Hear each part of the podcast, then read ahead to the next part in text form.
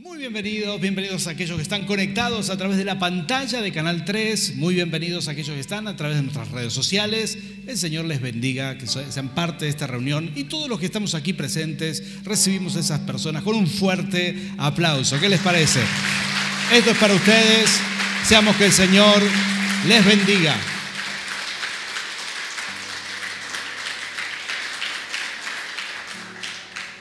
Muy bien, vamos a compartir el mensaje. ¿Habrá alguien aquí con hambre y sed de la palabra del Señor? Muy bien. ¿Te ha pasado alguna vez que hubieras deseado volver el tiempo atrás y elegir otra cosa? ¿Sí? O a mí solo me pasó esto, ¿no? A varios. Quizás hubieras deseado, no sé, unos meses atrás no haber comprado tal cosa, ¿no? Te, ganó el impulso, fuiste, compraste Ahí fuiste a comprar un papel higiénico y trajiste un televisor, una... fuiste al supermercado, trajiste todo lo que se vendía y de pronto decís, ¿para qué compré esto? Lo estoy pagando todavía y, te arrepentiste. O quizás cosas más serias, quizás un negocio que no, no debiste hacer, quizás alguna, alguna decisión importante en la vida, alguna sociedad, no lo sé, quizás eh, dijiste que no a un trabajo y luego te arrepentiste. Qué importante es para nosotros, los hijos de Dios, aprender una realidad. Avanzamos más cuando somos guiados por el Espíritu Santo. ¿sí? Eh, avanzamos más porque el Señor nos va a guiar a decisiones correctas. ¿sí? Las puertas que se abren serán las puertas de bendición. Y las puertas que se cierran serán puertas que no se tienen que abrir. Escuché de un pastor que viajaba en avioneta y que mm, él, por su gran tarea en Estados Unidos, tenía que eh, subirse un avión a otro, así que un día decidió alquilar un piloto con, estos servicios charter de, de, aviones y él viajaba y le mandan un correo luego de varios días al de, eh, o sea, la gente, los propietarios, la empresa de los aviones, mandan un correo, le dice, pastor, queremos saber su apreciación sobre los vuelos y él le responde, dice, los vuelos excelente, pero, pero me molestó que la, la mesita, ¿sí? la mesita que ustedes tenían ahí, no se abría. Intenté que mi asistente la abriera, hicimos mucha fuerza y nunca se abrió. Así que no, no, pude utilizar en todos los vuelos que hice este mes, no pude utilizar esa mesita.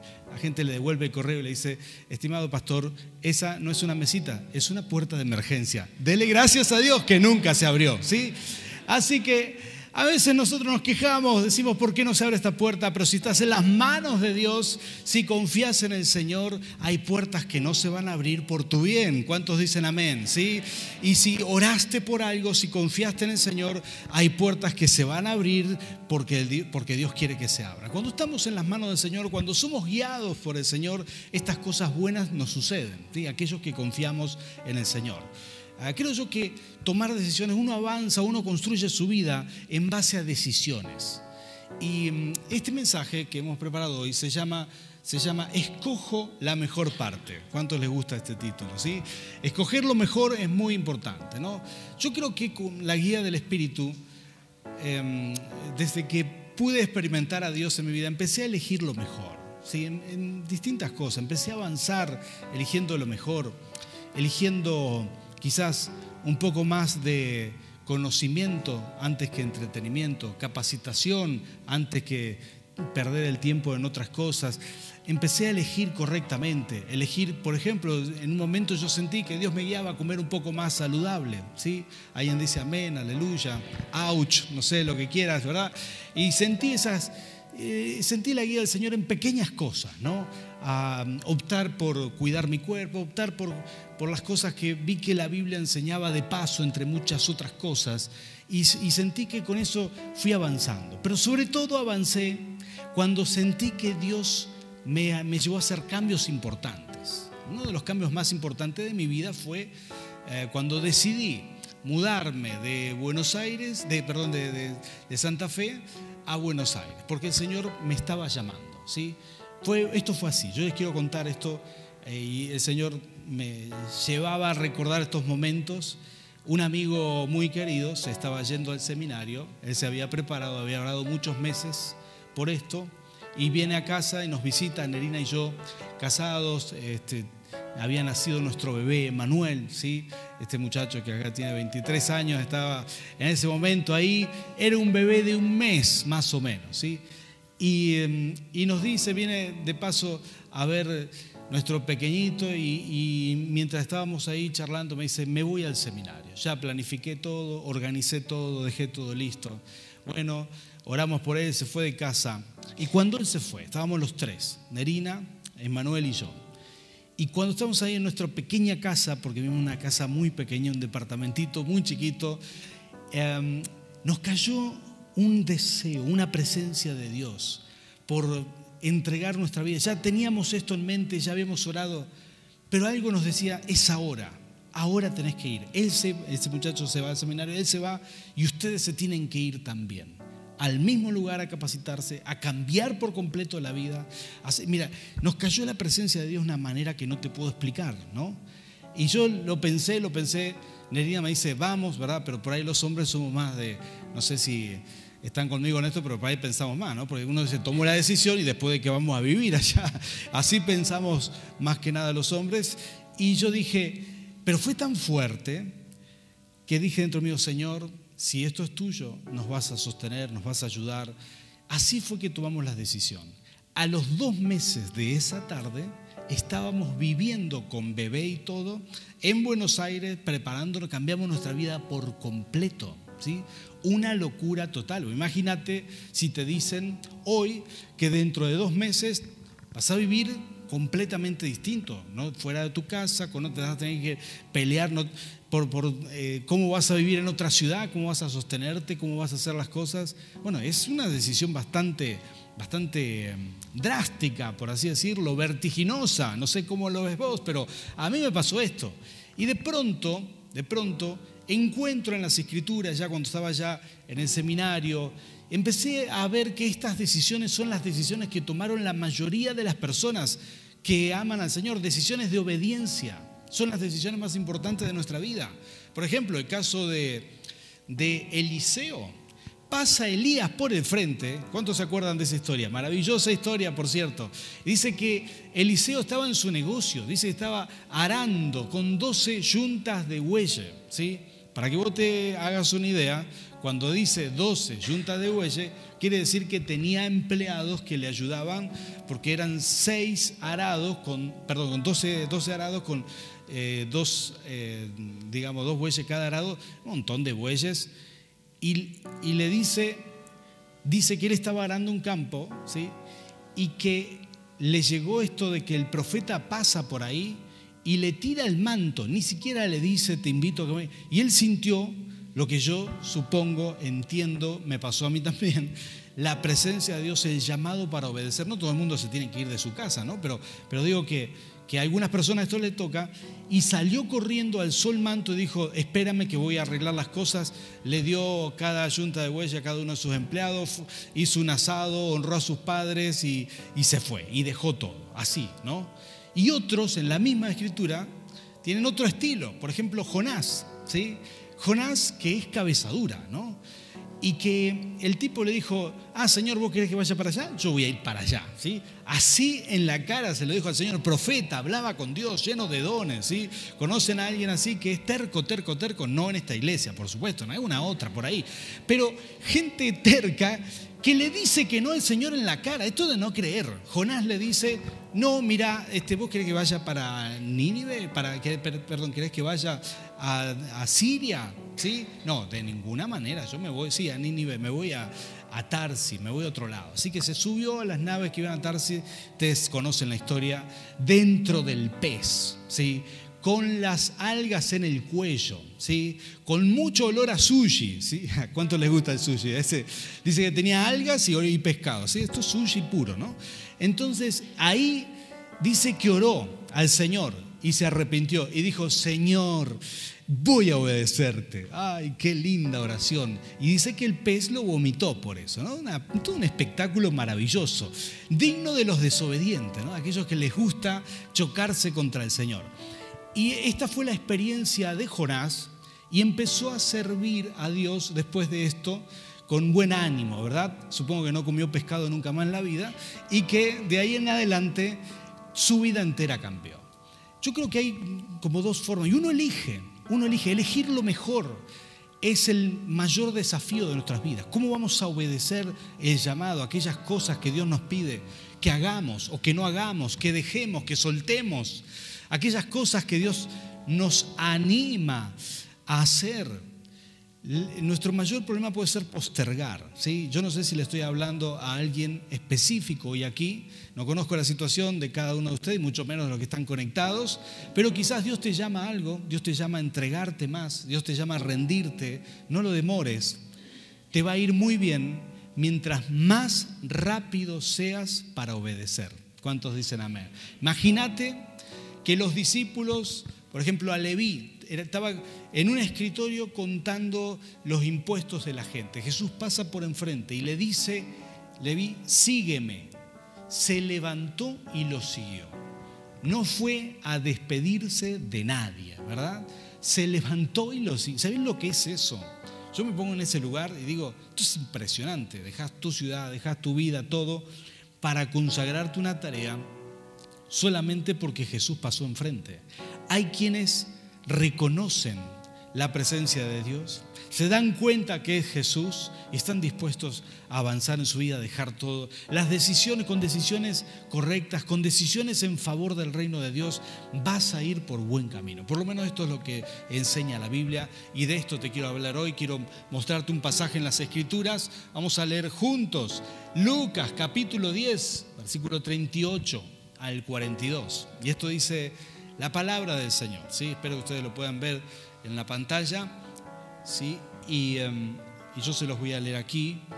Pero esto dice la palabra del Señor, un pasaje maravilloso donde Jesús está llegando a una casa. Dice, mientras iba de camino con sus discípulos, Jesús entró en una aldea y una mujer llamada Marta lo recibió en su casa. Tenía ella una hermana llamada María que sentada a los pies del Señor, escuchando, eh, perdón, sí, sí, eh, sentada a los pies del Señor, escuchaba lo que Jesús, perdón, lo que él decía. Marta, por su parte, se sentía abrumada porque tenía mucho que hacer. Así que se acercó y le dijo, Señor, ¿no te importa que mi hermana me haya dejado sirviendo sola?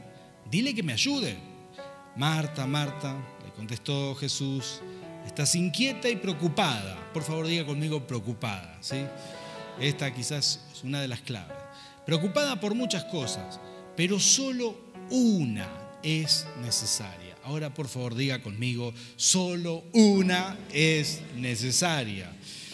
María ha escogido la mejor y nadie se, lo, nadie se la quitará. María escogió la mejor parte. Y yo creo que con la, unción del Señor, vos y yo, siempre vamos a escoger la mejor parte, siempre vamos a avanzar, siempre nos va a ir bien, porque con la guía del Espíritu Santo vamos a elegir la mejor parte. Aquí estaba Marta y María, ¿sí? El escenario que dibuja las escrituras es, es un escenario digamos, normal para nosotros. Te cae gente a la casa, no sé si esto te ha pasado alguna vez, ¿sí? Recuerdo recién casados con Nerina, un día Nerina me agarró de, la solapa, ¿sí? Me dice, basta de traer gente sin avisarme, ¿sí? ¿Habrá alguien aquí que le pasó esto?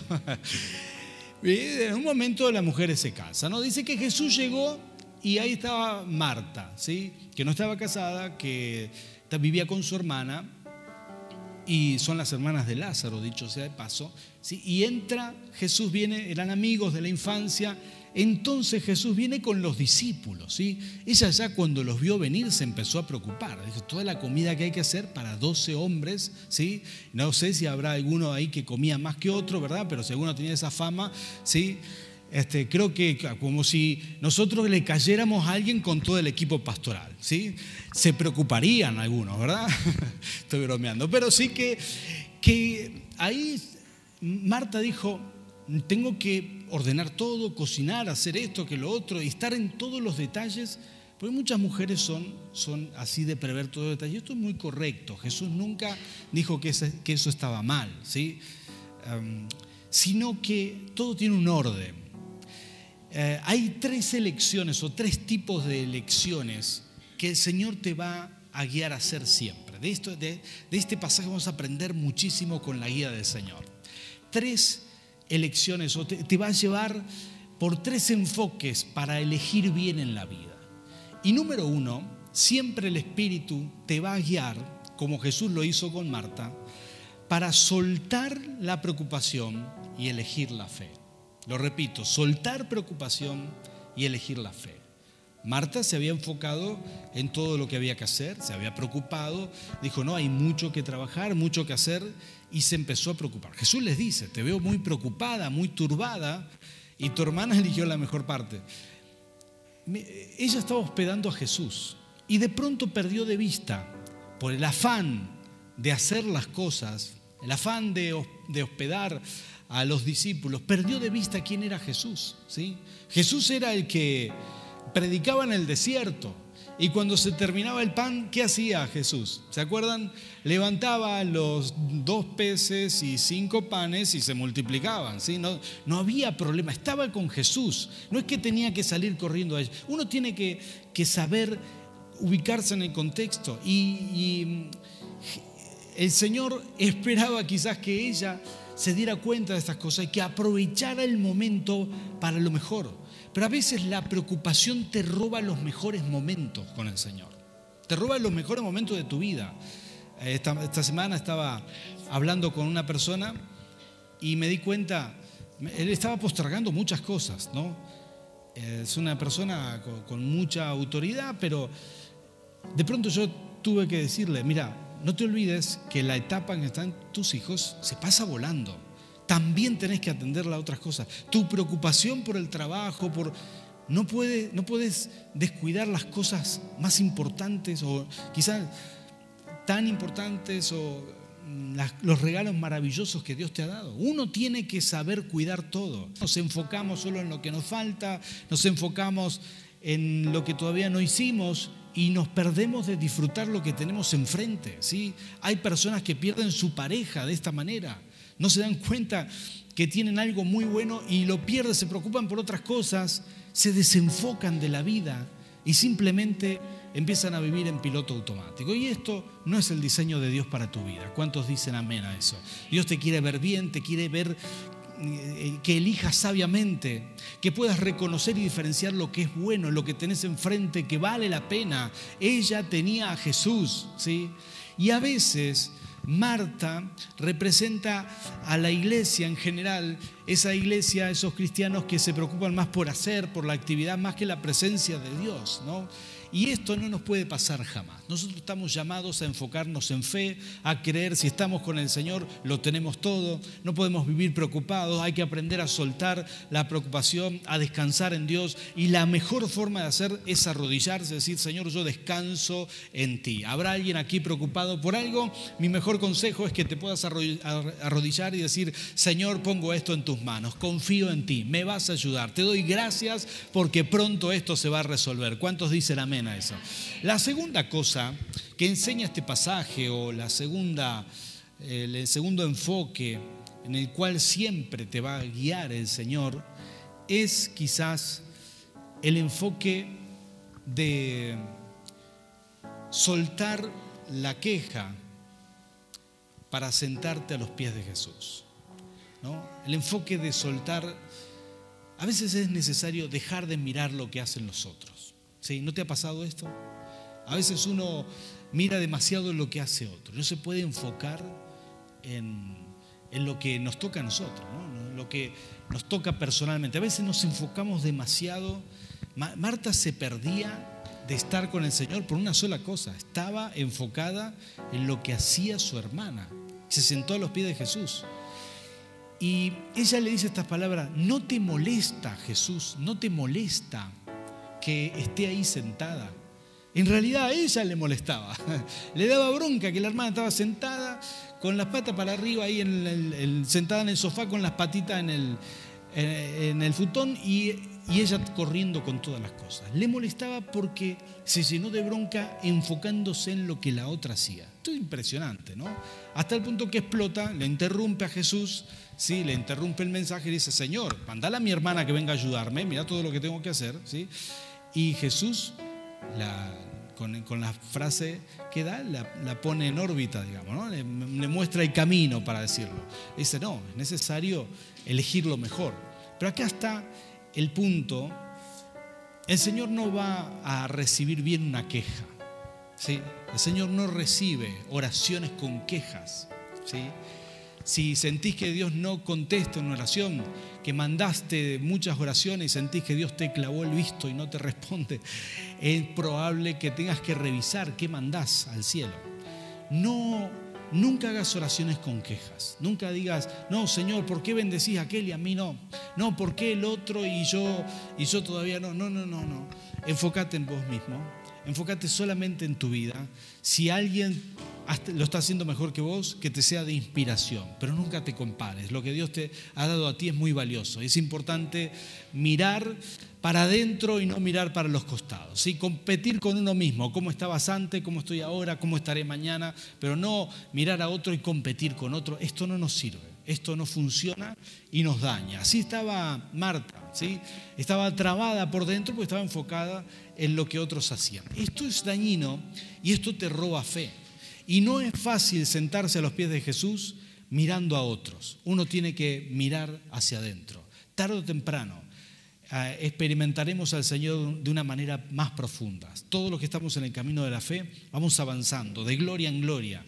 Y la única manera es dejar de mirar para el costado, enfocarse en lo que tenemos adelante y seguir hacia la meta. ¿Cuántos dicen amén a esto?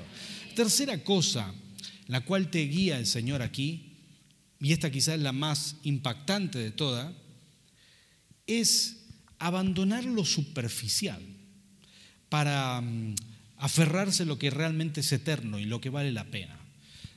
En la Biblia, cada encuentro con Dios, esto es una frase, una, una frase que usa mucho mi pastor, cada encuentro con el Señor termina en una misión.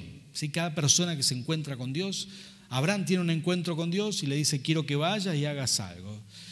Y cada encuentro con Dios termina una misión entre los hombres. Cada conexión vertical con el Señor termina en una misión de plano horizontal. Dios te manda a hacer algo, ¿no? Pero primero esto tiene un orden. Primero lo primero, primero conectarse con Dios.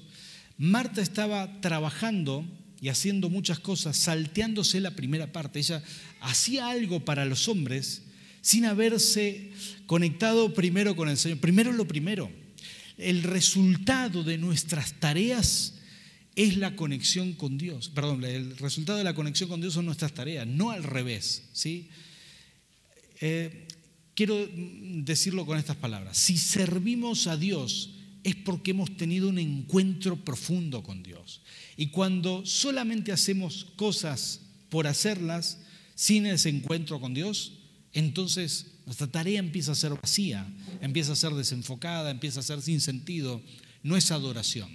Pero cuando vos haces algo como resultado de tener este encuentro con Dios, de haberte conectado fuerte con Dios, entonces lo que haces después de eso, el servicio que das a los hombres, cualquier cosa que hagas, cualquier cosa que hagas para el Señor, eso es adoración.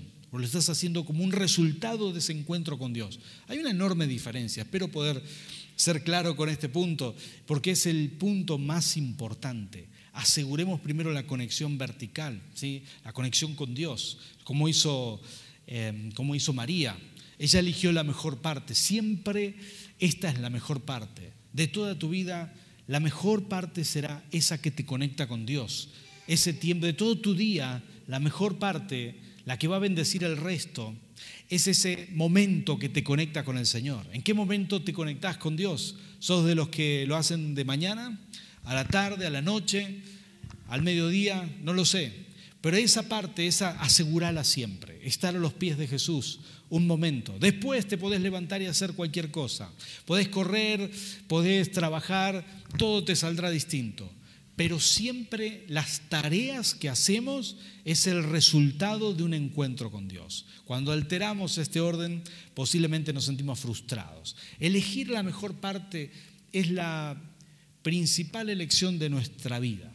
Elegir el servir al Señor, elegir eh, cómo lo vamos a servir, elegir darle un tiempo a Dios en nuestra vida personal. Y como te dije al principio, Hace mucho tiempo atrás yo tomé una decisión de vida, ¿no? Sentí que Dios me llamó de esta manera. A Dios, bueno, al Señor, el Señor nos llama a nosotros de maneras distintas según cada persona. No todos tenemos que ir a un seminario, no todos tenemos que ser pastor, pero ¿a qué te, a qué te llama el Señor? ¿Estás eligiendo la mejor parte? ¿Estás eligiendo eso que puede cambiar toda tu vida, eso que te puede catapultar a lo mejor? Porque cuando uno se dedica primero al Señor, harás muchas cosas en este mundo para Dios. Pero cuando uno se dedica primero a esa comunión profunda, a esa, a esa entrega, entonces tarde o temprano el Señor te va a bendecir. Harás cosas maravillosas para el Rey de Reyes. Esta palabra es para ti. Estás con una necesidad de servir al Señor. Yo quiero orar por ti. Le voy a pedir a los adoradores que pasen por aquí. Quisiera orar por ti y, pedirle a Dios que puedas conectarte con el Señor, que puedas siempre elegir la mejor parte, que puedas tener revelación de aquello a lo que te llama el Señor y que puedas obedecerle en tiempo y forma, que puedas rendirte a Dios siempre y que el Señor te acompañe en cada cosa que hagas. Que si nuestra iglesia tuviera que estar representada con Marta o con María, seamos de esos que son más parecidos a María, que a los pies de Jesús aprendía. Después habrá tiempo para hacer otras cosas, pero primero aseguramos, aseguramos nuestra conexión con Dios. A veces oro al Señor en forma privada y le digo, qué bueno, Señor, te tengo a, ti. A veces tengo muchos proyectos, muchos planes, abrir otras iglesias y obviamente los pastores siempre estamos pidiéndole a Dios los recursos para todo. Y yo le digo, Señor, te tengo a ti, lo tengo todo. Y esa es la verdad. Sé que lo tengo a Él, o mejor dicho, que Él me tiene a mí. Y sé que con, con el llamado vendrá todo lo que necesito. Quiero aprender a estar siempre a los pies de Jesús, ¿sí? a preocuparme menos, a estar siempre rendido delante del Señor. ¿No te pasa lo mismo?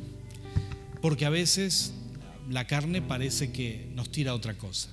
yo quiero hacer un llamado a rendirnos delante del Señor y que podemos estar a los pies del Maestro, siempre rendidos a sus pies. Ponte de pie, por favor, vamos a orar juntos.